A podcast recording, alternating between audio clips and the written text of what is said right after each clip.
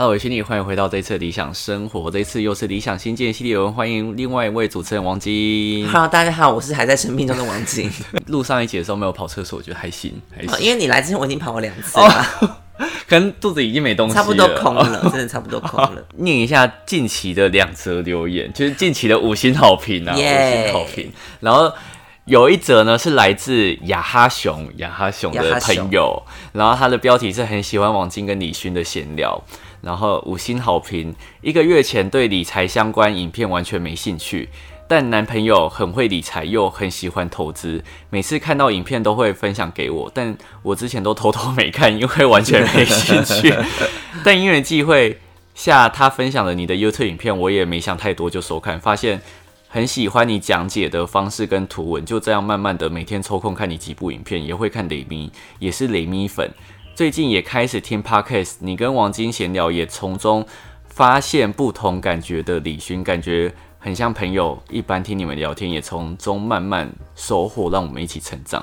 嗯，我觉得他就是正能量哦我身旁很多的朋友，就是我身旁很多朋友都不会看我影片，嗯，like 王晶，所以我就是假借就是跟他录 podcast 的名义，其实一直灌输很多他理财观念，对对，其实是是一种你知道，就是帮我免费上课的感觉。潜移默化，潜 潜移移默默化。那我觉得很多观众也是因为这样子，就是他们平常可能没有想要听理财，然后因为你知道我之前有时候分享那些即时资讯，搞不好收听率都没那么好，但是哦。有一些人就会觉得，哎、我只是在跟别人聊天，但是别人聊天就像你没有理财，他们会讲出你会讲出没有理财的人的想法。心，声，对他们就觉得哦，原来这样子也不错，所以他们就觉得哦，好像还行。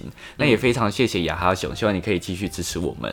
对，然后接下来下一个的名字呢叫哦哦，哎你哦，什么意思？就是他的名字就这样。然后他是刚出社会小资主，可以听看看，一样五星好评，超喜欢王晶的单集。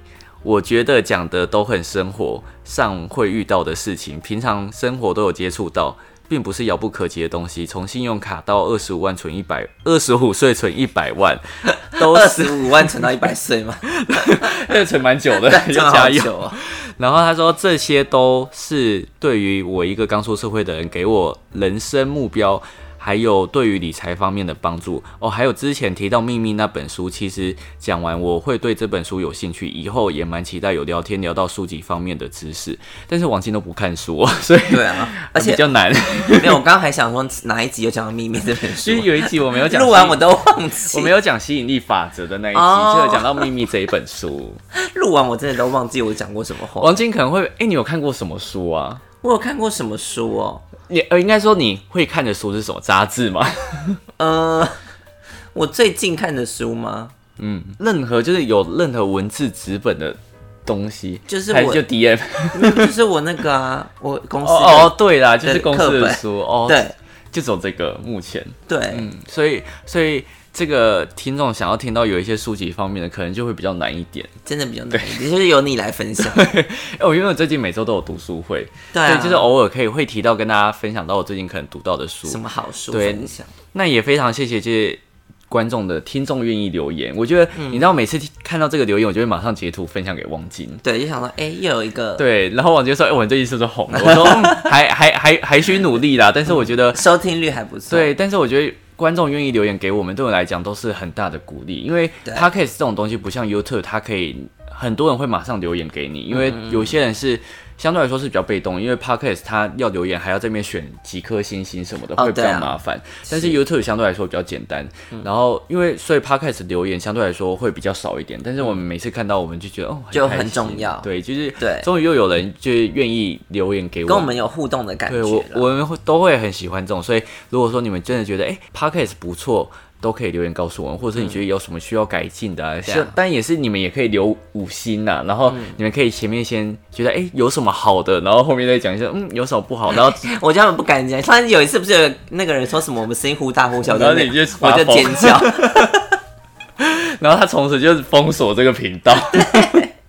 反正我觉得就是可以用，你知道你有听过什么三明治法吗？你知道吗哦就是前面先称赞，然后中间说可是是我觉得得怎样，然后最后再再称赞但。是还是很喜欢你们，我觉得这个我觉得哦可以接受，大家可以学习一下。完全两个很玻璃心。职场上面也是需要用到这个，你可以先从是 p o 啦 d c a s t 的留言开始学习啦。是啊对，那今天呢，想要来跟你们分享的是，就是有关于呃几岁退休以及退休要存多少钱这件事情。嗯，你觉得对你来讲是不是很遥远？好难哦。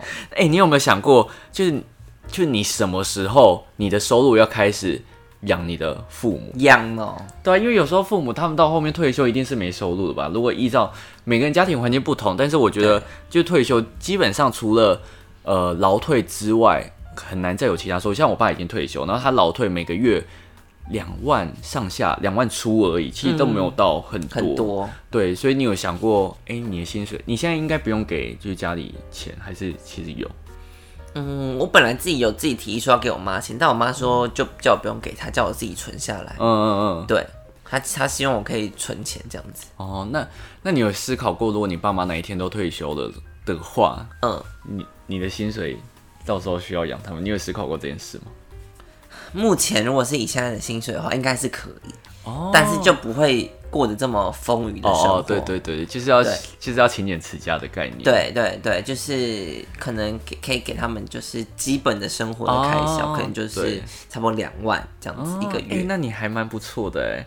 但是我觉得，呃，我之前分享很多存钱的东西，有些人会说，其实不需要给，呃，那个叫什么？孝亲对费我刚刚一直想说赡养费，好像不对啊，赡养费是离婚，对，反正有些人会觉得不用给孝亲费，对于很多人来讲是一件好事，因为很多人存不到钱，其实有一大部分是因为他们要给父母钱，所以他们给这些钱之后，相对来说他们就没有办法存钱，所以我现在也不太需要给孝亲费，因为我爸妈他们不太需要，就是有时候我也想说，哎、我就给他们钱，或者帮他们付送，他就说不用，甚至甚至到我现在回去。有时候跟他们吃饭，我就说哦没关系，这我付。然后他说哎、还是我请你。我就说嗯没关系。但是我爸股票最近赚很多，我说哦好你付啊，他付啊因为最近赚很多，就是开玩笑。可是我觉得如果他们之后真的都退休，就我妈她现在还是有在工作，因为我爸跟我妈差七岁，所以我爸退休，我妈其实基本上还没有到退休的年纪，对所以她就还有在工作。所以我想，如果他们之后真的有需要的话，还是会会。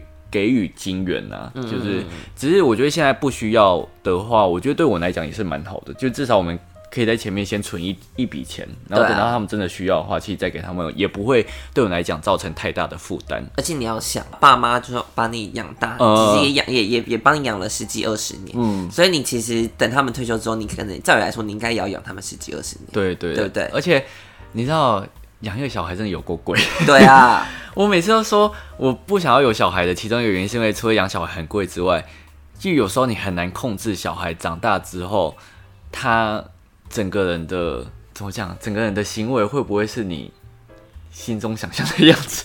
这样又会很像控制狂，会不会太偏差？这样又很对，就我很怕他又走偏或者什么的，其实会有种各种担心，就你会想说，哎、那我之前就是辛辛苦苦把你养到这么大，你就是偏走偏掉了，是不是？就是我的岁月，岁月都白白花费掉了。对啊，金钱岁月什么什么，但是所以就不要生小孩。难怪现在台湾的，你知道，哎、你有看新闻？就台湾的生育率现在是负成长，哎、人口成长率是负成长，哦生育小于就是死亡率，然后好像生育率又倒数，全球倒数的。对啊，我觉得很很大一部分是因为除就是大家现在年轻族群会有这一这一个部分的担心之外，另外一个就是真的太贵了，嗯，养小孩好贵，贵到不行。湾真的很贵。欸你知道我每次听到那个幼稚园每个月要一万多块，我想哇，幼稚园就花这么多钱，到底是？对啊，然后我我刚我今天还看个新闻，说什么什么，因为抽不到公立幼稚园，你都读私立，然后就更贵，超级。贵的，我想说对，现在学校真的很贵，然后幼稚园比就是国小国小还还贵嗯，难怪大家都不想生。就你光读幼稚园，你每个月，你看就算双亲家庭，你每个月一个人四万块，你每个月小朋友就一万一万五去了，然后还是只是安心，就是那个叫做幼稚园园而已哦然后如果他还要一些什么教材教材，然后还有一些。校外教就是我就跟你讲，哇，那个整个费用你真的没办法承担。真的然后这边呢有一个叫做 Jet Lee 的投资随笔呢，他就有写下，就是一般人出社会之后，大概人生会分成三个阶段。第一个阶段就是单身，然后父母还有工作不需要你就是奉养他的时候，这个时候呢，就是你。基本上还有钱可以回家救急，但是这个钱就是救急使用，就你没有办法，可能还不需要就是持续一直给他们钱。然后，但是他说这个阶段大概三十岁到三十五岁之后就会结束，迈向下一个阶段。那如果我三十五岁之后还是单身呢？然后这个想说，哎、奇怪，怎么单身没有办法 没有办法对，结怎？么还没结束？不是说好三十到三十五岁会结束吗？可能我觉得，我觉得他的下一个阶段主要是父母，我在猜啊。但是，哎、但是搞不好，哎、对，如果我们一直单身，搞不好就可以 一直维持在第一个阶段，这这这这样对吗？突然觉得很？开心。父母也会变老，这逻辑是错的。也是啊，反正他第二个阶段就是第二个阶段呢，是所有阶段里面的时间是最长的，嗯，大概是从三十岁以后到六十五岁你退休，因为这个阶段呢是你可能收入最优渥的时候，因为可能三十岁之后。会升职，或者是你薪水已经不是太像出社会之后可能领三 k、三十 k 那种的，就是你可能是多多少少会有一点收入的提升啊，然后这个时候是你薪水最好的时候，但是呢，相对来说也是你开销最大的同时，因为你可能有结婚的话，如果有结婚，然后又有小孩，然后呢有小孩之后又要买房，然后买有小孩之后又有学费，对，之后呢，父母又退休没收入的话，你就是你知道层层叠叠，一直往上叠下去。所以如果你后面他这边就有提到一句话哦，你的薪水可以领多高，差不多在四十岁前就决定了，哈，感觉很可怕。我听到这个，我想说，哦，好那好现实。薪水那么高，可是可是不低啦。可是可是我 自己讲可是因为你知道，我觉得我们这种的薪水，像我们这种真的是用生命在换钱的，因为。像我这个，我不知道可以做多久，所以我可以做的时候，我就是努力在存钱，然后努力在经营别的东西。然后像我觉得站柜这件事情啊，它有一点消耗生命力，因为站柜其实是一件很累的事情。嗯，然后因为你可以去看很多很少有呃柜姐或者是销售人员，就是在卖化妆品、保养品的五十岁以上比较少。还是有，就对但是资深。对，但是就是比较少，比较偏因为很多人可能很多人当了柜姐之后，他身体是会出问题的，哦。因，为他可能久站。对久站，然后周年庆或者什么的，就是没有办法上厕所，那个然后对身体整个坏掉，这样。所以他其实我觉得有些工作他是用生命去换的，然后他就说四十岁这个，我就觉得哇。真的是很现实，然后他就说，除非你有出现跳跃性的成长，不然年轻年轻的大幅度加薪几乎是不太可能存在的。嗯，对，这也是有可能的，除非你真的有被提拔，或者是你真的今天做了什么创举，你的薪水才有可能被大幅度的提升。不然我真的觉得，因为四十岁，如果说你要再往上升的话，感觉就是主管再往上升，就好像是什么总经理或者是什么那一类的级别了。嗯，对，所以你真的想要再往上升，是真的有一些困难。然后他就说，如果你在这个阶段呢、啊，你没有把你的财务状况处理好的话，你后面就会很悲惨。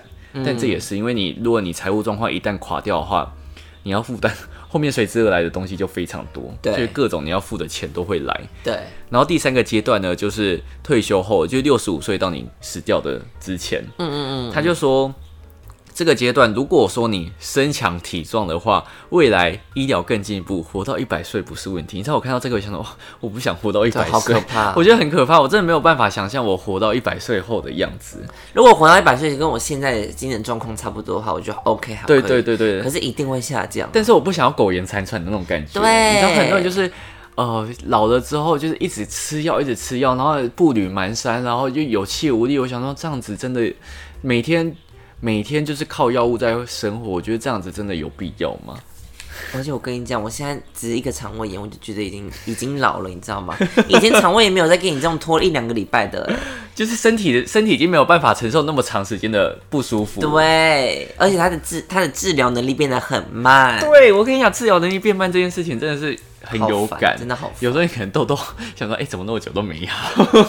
我等下给你东西很有效。好，好好好好然后呢，他就说这段时间的长度啊，六十五岁到死亡这段时间的长度啊，并不一定会比前面两个时间两个阶段还要短。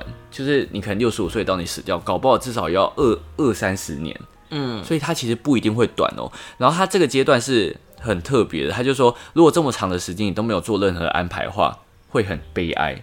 就是有些人是退休之后，他就会发现人生失去目标，很多人没有工作不知道要干嘛。对，很多人没工作之后，他反而会觉得哦，怎么生活变得这么无聊？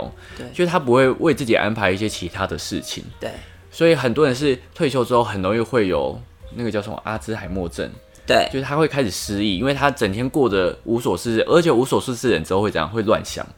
然后就开始想东想西，很可怕。我太了解了，为什么？我去年一整年没有工作，我太了解这个感觉了。所以你已经开始有初老的症状，是不是？我当时是有的，我当时真的是你当时是有想过什么事情，还是当时想过很多事情啊，当时还在想说，哎、我干嘛活在这世界上？人生的意义是什么？果然真的是会乱想一堆有的没真的啊，因为你没有一个目标，然后你每天早上起来就不知道要干嘛。，对其实你会觉得，哎、活在世界上是为了什么？对，嗯，所以有时候有些人会觉得说啊，工作工作真的好累。可是你有时候可以去思考一下，如果你今天真的没工作的话，你你到底要更不知道你要干。要为了什么目标而活？因为有些人会说，哦，我如果我退休之后，我一定可以爽爽过。可是你知道吗？你当下的快乐，你所想到的任何一件快乐的事情，它没有办法持续那么长一段它都是短暂的，对，它都是短暂你可。能想说，哦，那我要出国玩，好，你玩一个月、两个月，你就已经会腻了，对你只是想要回家了。对对对对对它，就是一个短暂，当你做完这件事情，想说，嗯、那我接下来十个月要干嘛？就是这一年我还要干嘛？对，而且你人生后面还有好几年呢。你对，一定要去思考。就我觉得培养兴趣也是从这个地方很重要的一点，因为至少你退休之后，你搞不好可以去学插花，你可以去学，反正任何有的没的东西都是在退休后是可以培养的。但是呢，如果说你的退休资金不足呢，他写的词我觉得都好，呃，很现很尖锐。他说只能卑微的过日子，直到死去。我想说，好尖锐，好尖锐。我去年真的蛮卑微的过日子，但是我觉得这也是现实，就是如果你真的没钱的话，你真的很卑微，然后你又没有子女或者什么的话，然后他又说，万一你又发生疾病，还会拖累子孙，让让你的子女子孙一起过着痛苦的人生。为什么？是的，真的是是是也没错啊，就是如果你今天真的什么都做不好的话，然后又没钱，然后你又生病，而且就不能照顾好自己，就会拖累别人。嗯，而且我相信大家应该都有听过一句话，就是“久病无孝子”这句话。就是如果你要、你又生病，你又没钱，然后你又渴望你的子孙、你的子女一直长期的照顾你，其实这件事情是非常非常困难，而且他在道德上也会有很大的挣扎。对，就是很多很多子女他不是不孝顺，而是他没有办法再孝顺了，就是因为我要提供你钱，我还要陪伴你，那我到底要用什么时间去赚这些钱？就他自己自己的身心也已经没有办法去承受这件事情了，嗯所以我觉得有时候我看到那些人伦悲剧的新闻，我自己也会觉得很无奈。就你也不知道，就是你知道不应该去责备他，可是又想到哦，一个生命就这样没了，就是你会变得很两难。所以我会觉得，如果要避免这种状况发生，钱还是很重要。如果因为如果你有钱的话，你就可以就是至少可以请看护，或是有钱请别人来照顾你。嗯，然后嗯，这很重要。然后之后我就找到一个国外的一个叫做美国的财务自由大师胡子先生，然后他就说，如果呢你今天薪水存十趴的话，你要工作五十一年之后才可以退休。他是说他这个退休。金额指的是一般的生活，而还不是到那种超奢侈的退休生活，就是一般，就是可以应付你一般生活的最低门槛。对，然后如果你存二十趴的话，要三十七年；三十趴要二十八年；三十趴就是六三一最常提到，就是其中三十要储蓄，就是你三十趴你还要工作二十八年，然后四十趴呢要二十二年，然后存五十趴也要十七年。反正呢，基本上就是你一定还是要工作一段时间，然后你就会依照你存的多寡来 来决定你到底还要工作多久，你才能退休。然后我有去查一下，就是去年一百零九年啊，就是政府那边有公告生活费的一览表，就是它就有写。一百零九年各个县市生活费大概需要多少钱？嗯然后如果是台北市的话呢，最低最低的生活费要一万七千块，但是呢，这是最低生活费，它还不包含你的，因为你之后可能呃会买房子，会有什么其他的贷款什么的，它就有另外一个是债务人生活所必须，就是除了生活费之外，还要负担一些贷款之类的东西，就是要两万零四百零六块，就是它就会直接变成两万块。然后如果是台湾市台湾省台湾省是对的吗？突然发现这个词好像怪怪，反正就是台湾这个国家，嗯嗯嗯，会不会被出征？台湾这个岛屿，对对对对对，它的最低生活费呢是一万两千三百八十八，哎，相对比起台北市是要低的。然后债务人生活所必须呢是一万四千八百六十六元，然后它在里面呢、它在里面有各个县市，有台北、高雄、新北、台中、台南跟桃园，就是直辖市们吧。嗯嗯对，然后它有另外一个呢，是它另外一个列出来应该是最低的，是福建反正就是金门跟连江，他们最低生活费是一万一千六百四十八，然后债务人生活必须呢是一万三千九百七十八元。那就退休搬到那边去。我我觉得可以，可是我觉得大家，我觉得如果你在都市生活久，你搬去离岛应该会觉得很无聊。哦，对，因为离岛的好像就连便利商店也非常少。哦哦，对，然后我觉得我们就从债务人这边看，然后以台北市举例好了。呃，因为刚刚提到两万两万四百多块，我们就以两万举例。然后夫妻呢，如果你已经结婚的话，最低最低退休后的生活费一个月大概是要四万块。但是呢，如果说你要生活品质更好的话，你可能要两倍，可能要到八万，八万，甚至你要到非常非常，就是你想要买什么，就是你不需要去看别人眼色的话，要到十六万，就是更高的那个收入。然后呢，假如说我们举例。你从退休到你死掉二十年好了，但是我觉得这是这是理想化哦，因为你退休到死掉可能超过二十年，甚至三十年也有可能，四十年也有可能，所以这个是理想化的状态。所以最低标准只是应付生活所需的话，最低标准要九百六十万。然后如果你要基本的，就是你还可以有额外的一些休闲娱乐的话，要一千九百二十万。一个人还是两个人？两个人，两个人。然后你要到好一点。的话要三千四百八十万，而且这些是只有基本开销，就不包含你可能还要出国玩，你生病什么这些是不包含在里面。嗯，所以如果说你之后每年想要去出国玩一下的话，我一年抓十万好了。嗯。呃，二十年的话，你就要再多两百万。然后，如果说你今天想要去远一点国家，去欧洲，然后一年你可以抓三十万，你就多六百万。然后，如果你真的又想要再更好，就五十万，你就多一千万。哇！然后还有另外一个最重要是医疗费都没算进去。对，医疗费你可能。我觉得你总个总个就抓两百万，可是如果你之后是真的不良于行，或者有发生什么重大事故的话，这个看护啊，或者这个照顾的钱就可能要再另外算，就一定超过，可能要到千万也说不定。所以这个你可以先自己准备好。然后呢，如果我们都是抓基本的，就是刚刚前面基本生活九百六十万，然后出国两百万，然后医疗费两百万的话，大概就是一千四百万。嗯，就是如果你夫妻要退休生活，大概就是一千四。所以一千四呢？你除以二十年，你每年基本上有七十万的这个余额，就可以应付一个夫妻的家庭。我觉得算还还行，就是七十万是还行。可是他这个夫妻生活并不包含你之后还要负担子女啊或者孙女。对啊，这个是没有没有包含的。所以如果你要还要活着的生活，对，就是夫妻两人世界。对，然后就是还是要省吃俭用，因为你看，如果七十万等于是一个人。一个人一年差不多是三十五万左右，对，三十五万一个月两万，两哎对，两万多块三万，对，所以其实它并不是到一个非常宽裕，就是还行还过得去的那一种，所以大家嗯要去计算一下自己退休生活到底想要过成怎样，然后去去抓一下你到底要有多少的。退休金，但是要存百分之多少的现那个薪水？对，但是呢，如果你活得越长的话，你要准备的钱就越多。对，如果你你没有办法完美在二十岁就挂掉的话，你就要存在二十年内挂掉的话，就要存更多，就要存更多。好好现实哦！我这边就给大家举一下，一百零八年呢，台湾国人的平均寿命是八十点九岁，男生。平均男生呢是七十七点九，然后女生是八十四点二岁。但是因为他这个平均年龄呢，你看现在活到八十岁的人，他是民国民国几年？民国十几二十年的时候出生的。对，那个时候你要去换算医疗的东西。我知道有，我前几天刚好在搭计程车的时候就听到，就是什么关键时刻，他还说，如果是两千年以后的人出生，他的呃。年纪啊，就是平均年龄可以拉到一百岁以上。我听到这个我就想，哇，真的很可怕哦。因为他从小会有疫苗什么什么。对，然后医疗医疗也越来越进步。你可能真的到了六十几岁的话，他那个医疗有办法一直应付你的，就是任何疾病或者什么，搞不好开刀膝盖什么人工关节换的更好。嗯嗯嗯嗯。所以他其实你的生活是会越来越长。